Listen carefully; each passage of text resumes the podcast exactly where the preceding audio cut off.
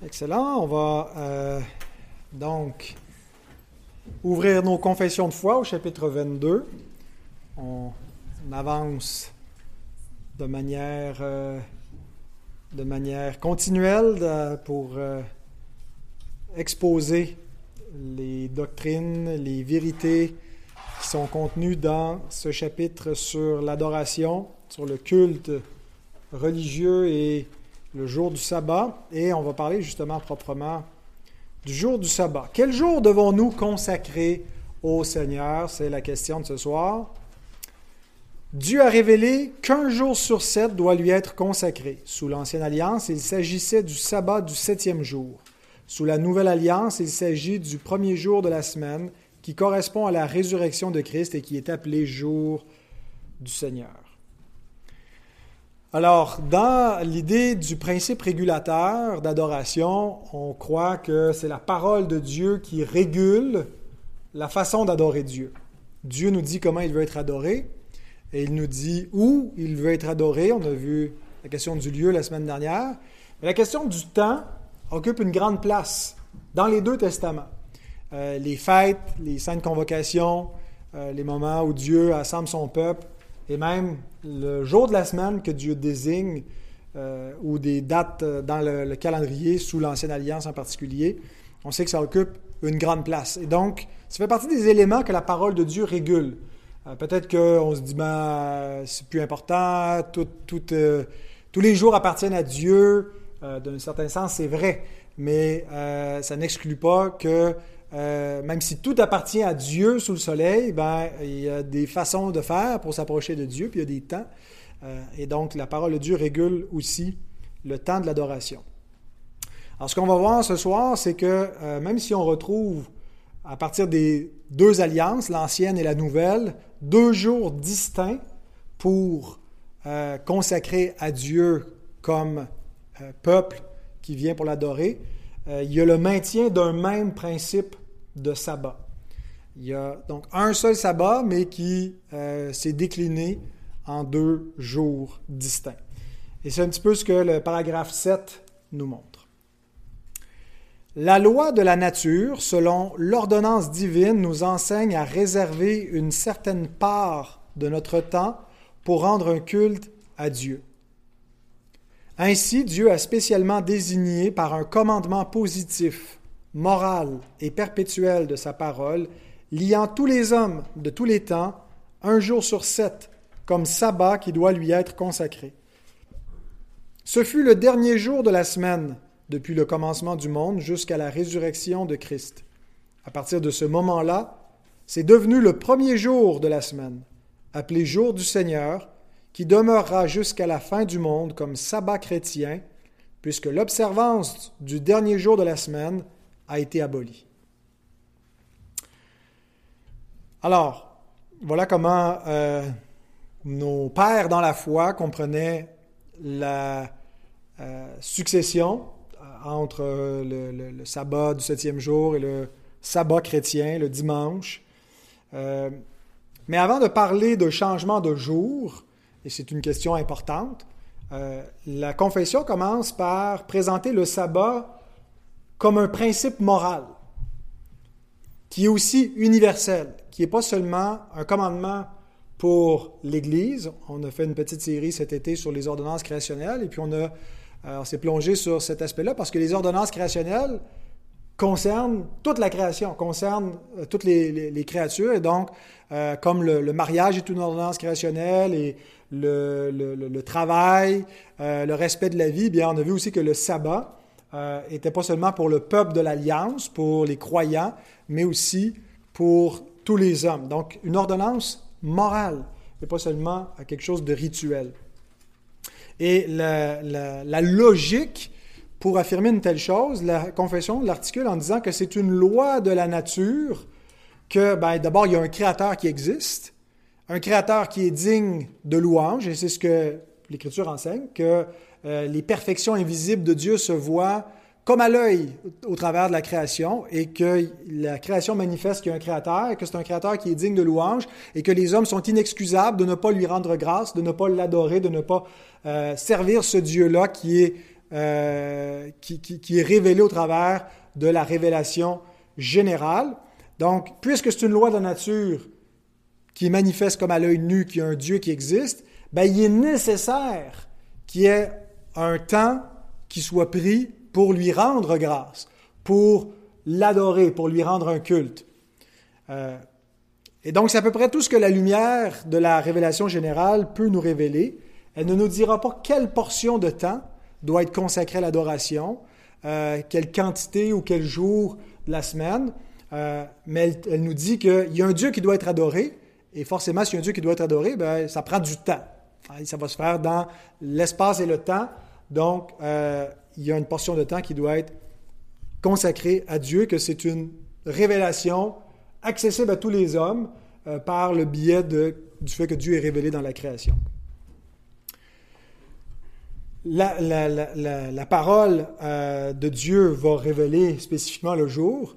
On pourrait rajouter aussi que le sabbat, c'est pas seulement le jour d'adoration, c'est aussi un jour de repos. Et ça aussi, la révélation générale nous montre que l'être humain a besoin à un moment donné d'arrêter, de cesser ses activités, de se reposer.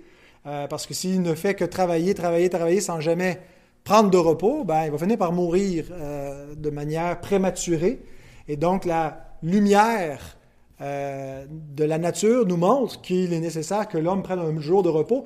Mais la parole de Dieu nous montre qu'il y a une correspondance entre ces deux vérités, que le repos, le besoin de repos de l'homme et le, devoir d'adoration du Créateur coïncident dans un même jour de sabbat qui existe à la fois pour la gloire de Dieu et pour le bien de l'homme.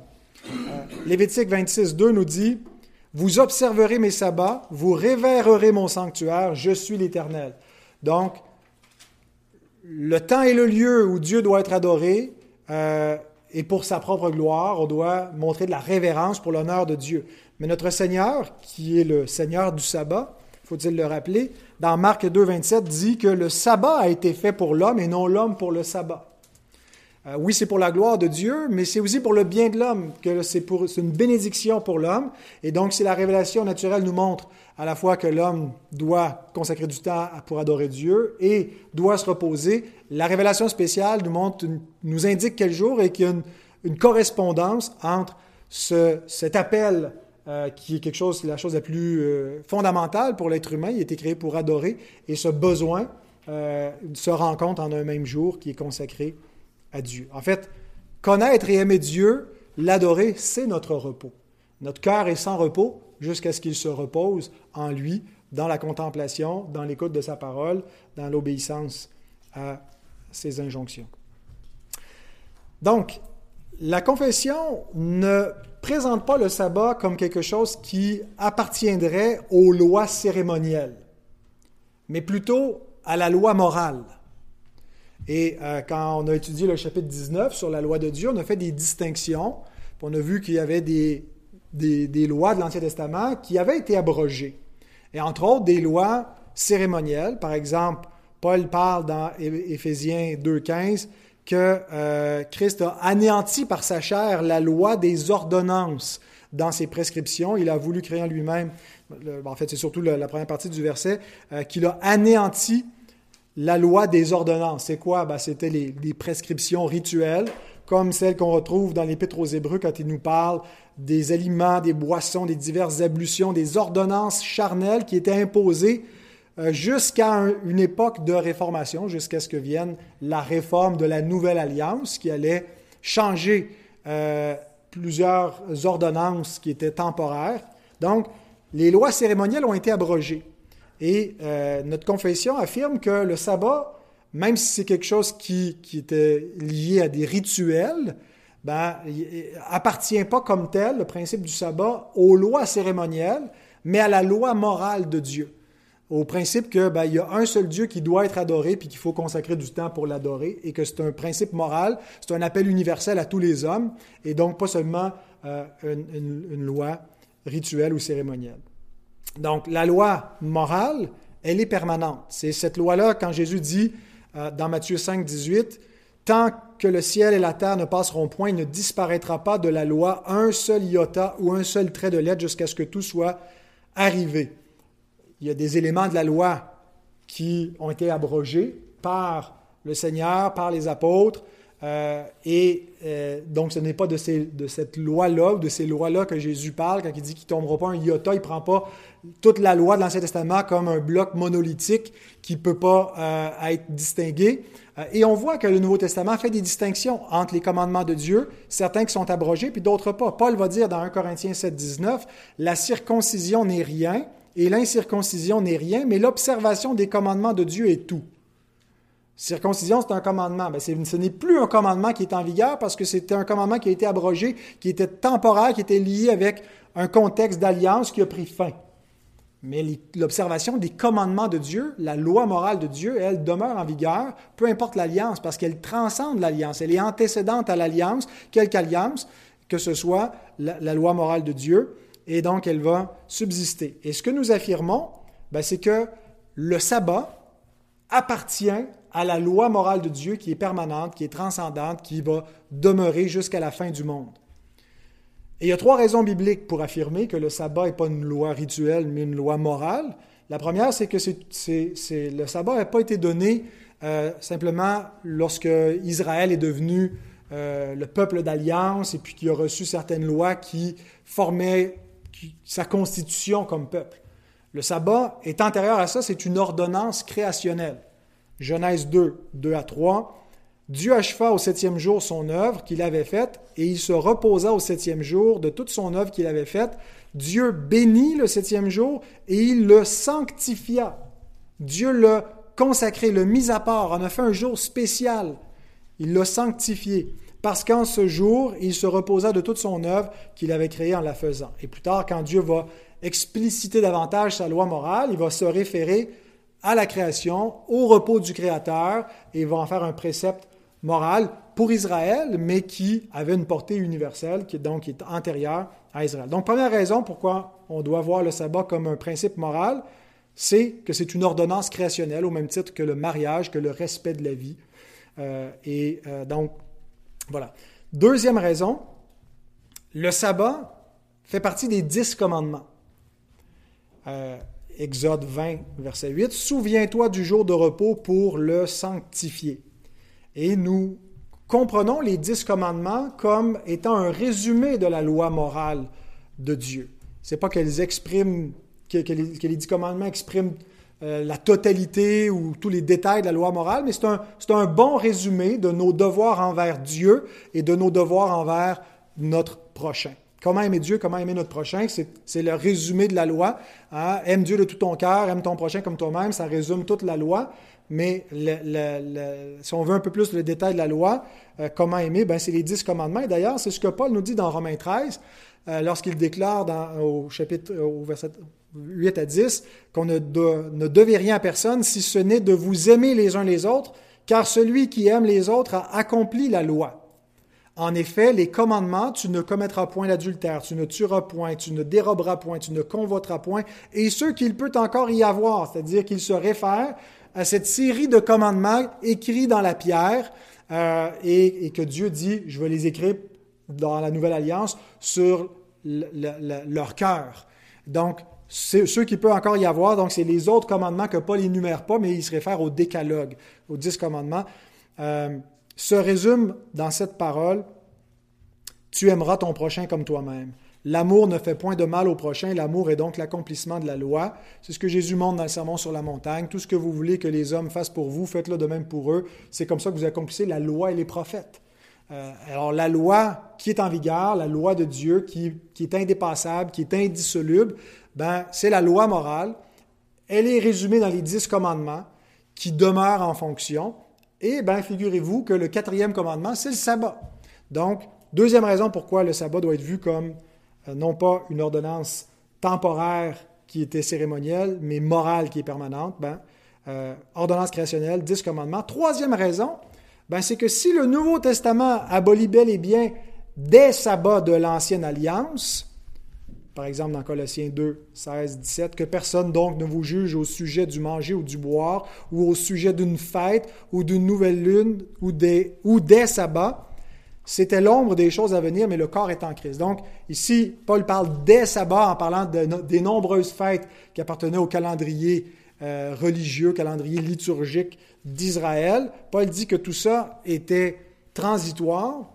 Et donc, oui, le Nouveau Testament abolit euh, le calendrier de l'Ancienne Alliance, mais il renouvelle le sabbat en Christ.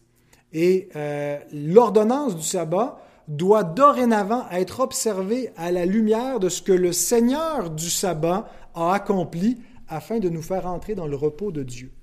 Et donc, loin de simplement abroger le sabbat puis le tasser, le Nouveau Testament réinterprète la théologie du sabbat à la lumière de la rédemption en Jésus-Christ. Et le Seigneur lui-même, il dit, le Fils de l'homme est maître du sabbat, mais le mot qui est utilisé, qui est traduit par maître, c'est kurios, et le Seigneur du sabbat.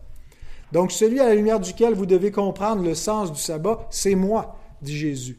C'est lui qui va accomplir le sabbat, mais c'est lui aussi qui va modifier le sabbat.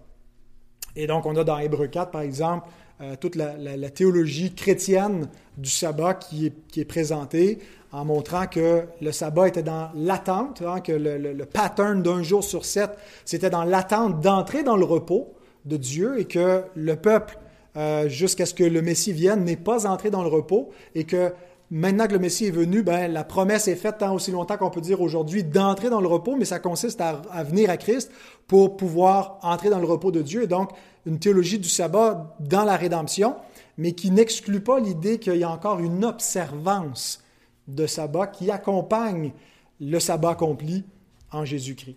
Donc, pour ces trois raisons, l'ordonnance créationnelle, dix commandements et le fait que le Nouveau Testament n'abolit pas le sabbat, mais le voit comme accompli en Christ, ben, le sabbat doit être vu comme une ordonnance morale, appartenant à la loi morale et non pas comme quelque chose de temporaire. Maintenant, si le sabbat est une ordonnance créationnelle, si il appartient à la loi morale, comment est-ce possible qu'il ait pu changer de jour? La loi de Dieu n'est pas supposée changer. Comment est-ce qu'on peut faire un changement de jour si c'est une loi morale qui est, qui est permanente, qui est immuable? Bien, euh, la, façon que notre confession de foi explique le changement de jour, c'est qu'elle affirme d'une part, oui, que le sabbat est un commandement moral et perpétuel, mais c'est aussi un commandement positif, ou plutôt qu'il y a un aspect dans le commandement moral de réserver du temps pour Dieu qui est un commandement positif. Je vais vous expliquer c'est quoi un commandement positif. Quand vous lisez cette expression-là, commandement positif, euh, peut-être que ça évoque rien, peut-être vous dites ben, c'est quelque chose de c'est le contraire de négatif, c'est positif, c'est une bonne chose, mais c'est pas du tout le sens que ça a. C'est vraiment une expression très technique dans le, langage juridique qui, est même antécédent euh, au, 17e siècle, le, siècle où vient notre confession de foi. Puis c'est un, langage qui est encore utilisé euh, dans, le monde judiciaire, dans le, monde euh, légal qu'un commandement positif, c'est quelque chose qui s'ajoute à la loi morale ou la loi naturel, parce qu'il y a des gens qui ne croient pas euh, nécessairement euh, que Dieu existe, mais qui croient quand même qu'il y a une loi naturelle euh, de bien et de mal qui doit être transcendante, qui doit s'appliquer pour toutes les époques, pour tous les hommes, et que les gouvernements, leur rôle, ce n'est pas de donner ces droits aux hommes, mais c'est de les reconnaître et de les appliquer positivement dans des lois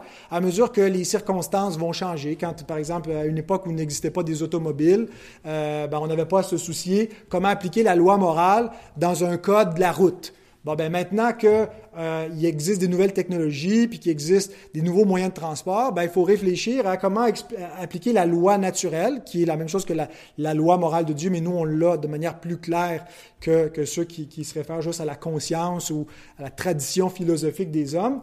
Euh, donc, il y a une loi naturelle, mais qui doit s'appliquer positivement dans des contextes. Et c'est là qu'on a une assemblée législative qui va, euh, qui va établir des lois positives. Alors, une loi positive, finalement, c'est une application dans un contexte particulier d'un principe moral. Alors, euh, un commandement positif peut changer, tandis que la loi morale ne peut pas changer. Alors, je vous donne un exemple. Tu n'auras pas d'autre Dieu devant ma face. C'est un commandement moral. Sous l'Ancienne Alliance, l'appartenance au seul Dieu se, marquait par le signe de l'alliance. Le signe que tu appartenais à Yahweh, c'est que tu avais dans ta chair la circoncision euh, qui marquait ton appartenance à Dieu. La circoncision, le vu, c'est un commandement de Dieu, mais un commandement positif. Un commandement qui est là pour marquer comment tu vas montrer que toi et tes descendants, vous m'appartenez, c'est que vous allez avoir le signe de mon alliance dans votre chair.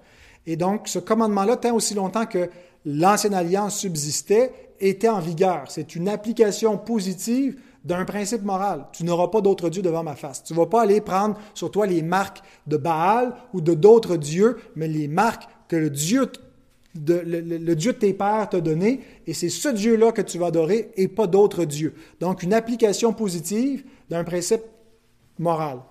On a la même chose dans la Nouvelle Alliance.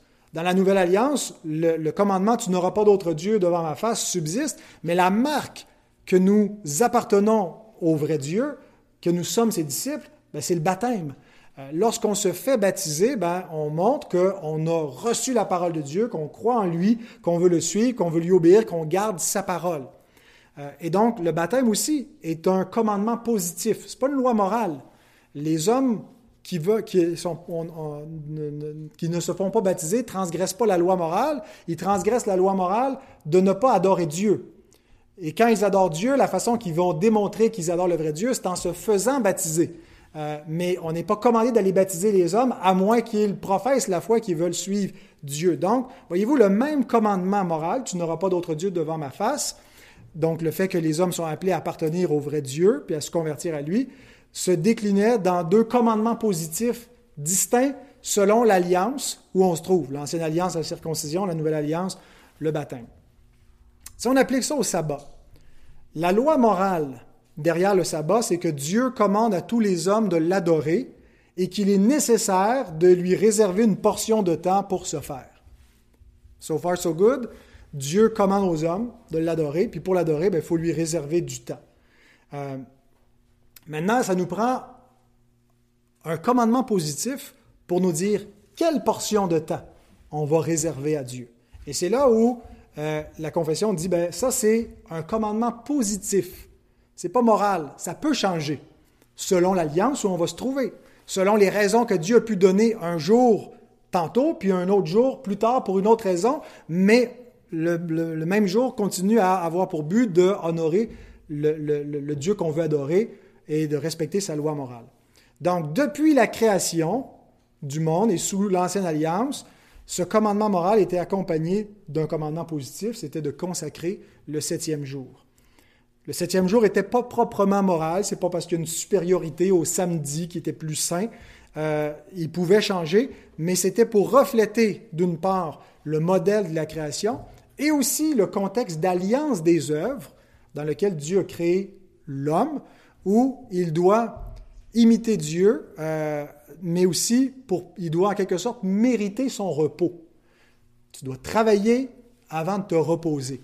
Et c'est l'idée que pour rentrer dans le repos, ben, il faut garder la parole de Dieu, il faut obéir, et l'alliance des œuvres, c'est que c'est par les œuvres qu'on va parvenir à la vie. Fais cela et tu vivras. L'homme qui mettra ces choses en pratique vivra par elles, par ma loi. Donc l'alliance des œuvres, ce n'est pas, pas la grâce, c'est pas la foi qui fait vivre. La, la, la, la loi procède pas de la foi, mais elle procède des œuvres. Fais cela et tu vivras. Et donc, euh, Exode 31, 15 à 17, on travaillera six jours, mais le septième jour est le sabbat, le jour du repos consacré à l'Éternel. Celui qui fera quelque ouvrage le jour du sabbat sera puni de mort. Les enfants d'Israël observeront le sabbat en le célébrant, eux et leurs descendants, comme une alliance perpétuelle. Ce sera entre moi et les enfants d'Israël un signe qui devra durer à perpétuité, car en six jours l'Éternel a fait les cieux et la terre, et le septième jour il a cessé son œuvre et il s'est reposé. Donc, Dieu dit que euh, ben, c'est une alliance, ce signe-là, puis ça reflète l'alliance des œuvres, pas une alliance de grâce, et que pour entrer dans ce repos, ben, ils doivent travailler, euh, ils doivent finalement, en quelque sorte, mériter le repos. La venue de Christ, comme le dernier Adam, celui qui est venu faire ce qu'Adam n'a pas fait et qui est venu réparer ce qu'Adam a brisé, euh, et, et, pas juste Adam, mais ses descendants, sa venue a tout accompli pour que nous puissions entrer dans le repos de Dieu. Il a fait ce qu'aucun homme, ce que ni Josué ni David n'avaient pu faire, c'est-à-dire faire entrer le peuple de Dieu dans le repos de Dieu. Et il le fait par son œuvre, son œuvre de rédemption, son œuvre d'obéissance jusqu'à la mort. Et il résulte de cela un nouveau commandement positif pour l'observance du sabbat de Dieu. Parce qu'on n'est plus dans un sabbat euh, à gagner, mais on est dans un sabbat gagné par Christ, achevé, accompli. Et il va de soi que le, le jour où on le célèbre illustre l'accomplissement du sabbat par Christ dans la rédemption. Donc, pour modifier une ordonnance créationnelle, il fallait rien de moins qu'une nouvelle création. Et c'est exactement ce qu'est la rédemption, une nouvelle création. Jésus est le premier-né d'entre les morts, mais le premier-né d'une nouvelle humanité, le commencement des nouveaux cieux, de la nouvelle terre. Il est les prémices. Et d'ailleurs, il y avait des fêtes de l'Ancienne Alliance, fêtes des prémices, qui se célébraient par un sabbat le huitième jour, donc le premier jour de la semaine.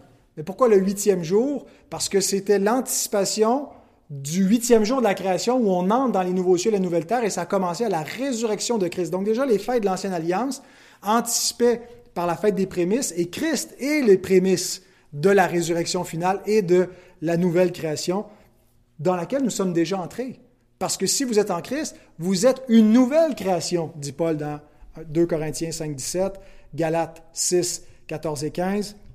Donc, une ordonnance créationnelle ne peut pas changer à moins qu'on passe dans une nouvelle création. Et c'est ce qui est arrivé. Alors, sur la base du jour de la résurrection, qui a eu lieu le premier jour de la semaine, après le sabbat, à l'aube du premier jour de la semaine, Marie de Magdala et l'autre Marie allèrent voir le sépulcre.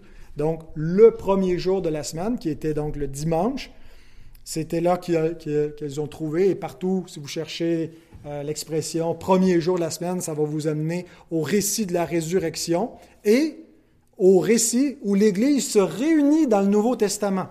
Parce que sur la base du jour de la résurrection, qui est aussi le jour de la nouvelle création, l'Église apostolique a commencé à mettre à part le premier jour de la semaine pour rendre un culte à Dieu, pas sur la base de l'Ancienne Alliance, pas avec les sacrifices de l'Ancienne Alliance, avec le temple de l'Ancienne Alliance, avec les ordonnances de l'Ancienne Alliance, mais un culte basé sur les ordonnances de la Nouvelle Alliance en Jésus-Christ. Acte 20, verset 7. Le premier jour de la semaine, nous étions réunis pour rompre le pain.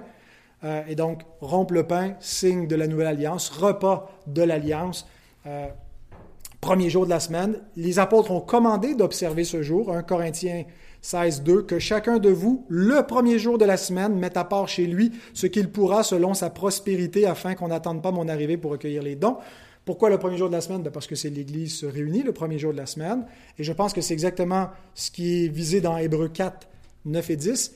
Il y a donc un repos de sabbat réservé au peuple de Dieu, car celui qui entre dans le repos de Dieu se repose de ses œuvres, comme Dieu s'est reposé des siennes. J'ai euh, déjà exposé ce texte et, je conteste euh, ici la, traduction. Euh, il y a donc un sabbatismos, c'est-à-dire il y a encore une observance de sabbat. Littéralement, c'est ce que l'auteur dit. Il y a encore une observance de sabbat pour le peuple de Dieu. Il est en train de nous dire le peuple de Dieu doit encore observer le sabbat. Puis le verset 10, il nous dit pourquoi? Car celui qui est entré dans son repos se repose de ses propres œuvres comme Dieu s'est reposé des siennes. Il ne parle pas du chrétien de façon générale, il nous parle de Christ ici. Et il nous dit sur quelle base il reste encore un repos de sabbat pour le peuple de Dieu, sur la base du, repos de Christ. Christ est entré dans son propre repos et il y a une comparaison entre les œuvres de Dieu à la création qui s'est reposé de son travail et les œuvres du Fils à la rédemption qui, après avoir achevé son travail, est entré dans son repos à la résurrection. Et sur cette base-là, l'auteur nous dit, il y a encore une observance de sabbat, un sabbatismos pour le peuple de Dieu. De sorte que les apôtres ont donné un nom à ce jour-là, c'est le jour dominical. Apocalypse 1.10, je fus saisi par l'Esprit au jour du Seigneur. Et je pense qu'ici, c'est simplement une indication temporelle euh, et pas euh, spirituelle que Jean nous dit. Je fus saisi par l'Esprit au jour du Seigneur. Au verset précédent, il nous dit, il était où? Dans l'île de Patmos. Puis au verset 10, il nous dit, il était quand? Au jour du Seigneur. Donc le dimanche. Euh, donc, jour du Seigneur, une expression qu'on retrouve une fois dans le Nouveau Testament, mais comme l'expression repas du Seigneur. On la retrouve aussi une seule fois dans le Nouveau Testament, mais on comprend que cette expression-là désigne un repas qui n'est pas comme les autres repas. C'est un repas sacramentel d'alliance pour nous unir à Christ. Ben, le jour du Seigneur, c'est un jour sacramentel mis à part pour nous unir à Christ en nous réunissant pour rendre un culte à Dieu sur la base des ordonnances de la nouvelle alliance. Et donc, ce sabbat est la forme finale et achevée du sabbat, le sabbat chrétien, le, sabbat qui est le jour du Seigneur. Revenir à l'ancien sabbat, dit la confession de foi, c'est en quelque sorte nier l'accomplissement du sabbat en Christ. Euh, et c'est en quelque sorte comme les, Hébreux qui voulaient revenir euh, au, sacrifice, au temple, aux anciennes formes, euh, plutôt que de comprendre l'accomplissement de, ce qui était l'ombre des puissances à venir et de voir l'accomplissement en Christ. Ben, ceux qui reviennent à l'ancien sabbat du samedi nient l'accomplissement du sabbat en Christ et la, la nouvelle ordonnance néo-testamentaire. Colossiens 2, 16 à 19, que personne donc ne vous juge au sujet du manger ou du boire, au sujet d'une fête, d'une nouvelle lune ou des sabbats, c'était l'ombre des choses à venir, mais le corps est en Christ. Que personne, sous une apparence d'humilité par un culte des anges, ne vous ravisse à son gré le prix de la course, tandis qu'il s'abandonne à ses visions, il est enflé d'un vain orgueil par ses pensées charnelles, sans s'attacher au chef dont tout le corps assisté et solidement assemblé par des jointures et des liens tire l'accroissement que Dieu donne. Alors on, ne connaît pas avec exactitude c'était quoi l'hérésie qui avait cours à Corinthe, mais c'est un mélange de, euh, de formes judaïsantes ou de, légalisme où on revient à l'ancienne alliance, en disant, un peu comme les, judaïsants dans Acte 15, si vous ne vous faites pas circoncire, vous ne pouvez pas avoir la vie éternelle. Ben, si vous n'observez pas ces choses-là, et puis donc avec une spiritualité euh, mélangée avec, différents courants, et, Paul dit que euh, même si c'est Dieu qui a donné ces fêtes dans l'ancienne alliance, elles étaient temporaires, elles avaient un caractère transitoire, que la vraie substance euh, de la, fête finale et perpétuelle, c'était en Christ que ça allait venir et qu'il ne faut pas revenir euh, à l'ombre, hein. il ne faut pas euh, abandonner la, proie pour, l'ombre, mais se concentrer sur le, corps qui est en Christ, c'est-à-dire la, substance réelle qui nous est donnée et dans, dans l'œuvre qu'il a accomplie et achevée. Donc, le dernier paragraphe qui nous restera, ce sera comment on célèbre le sabbat en tant que chrétien. Maintenant qu'on a établi le principe qu'il y a un sabbat, pour le peuple de la Nouvelle Alliance, qui est le jour du Seigneur, qui est basé sur ce que Christ a fait, qui a une continuité avec l'ancien sabbat dans le sens d'un précepte moral, mais une discontinuité sur le, dans le, précepte positif qui a changé parce qu'ils avaient euh, des buts différents.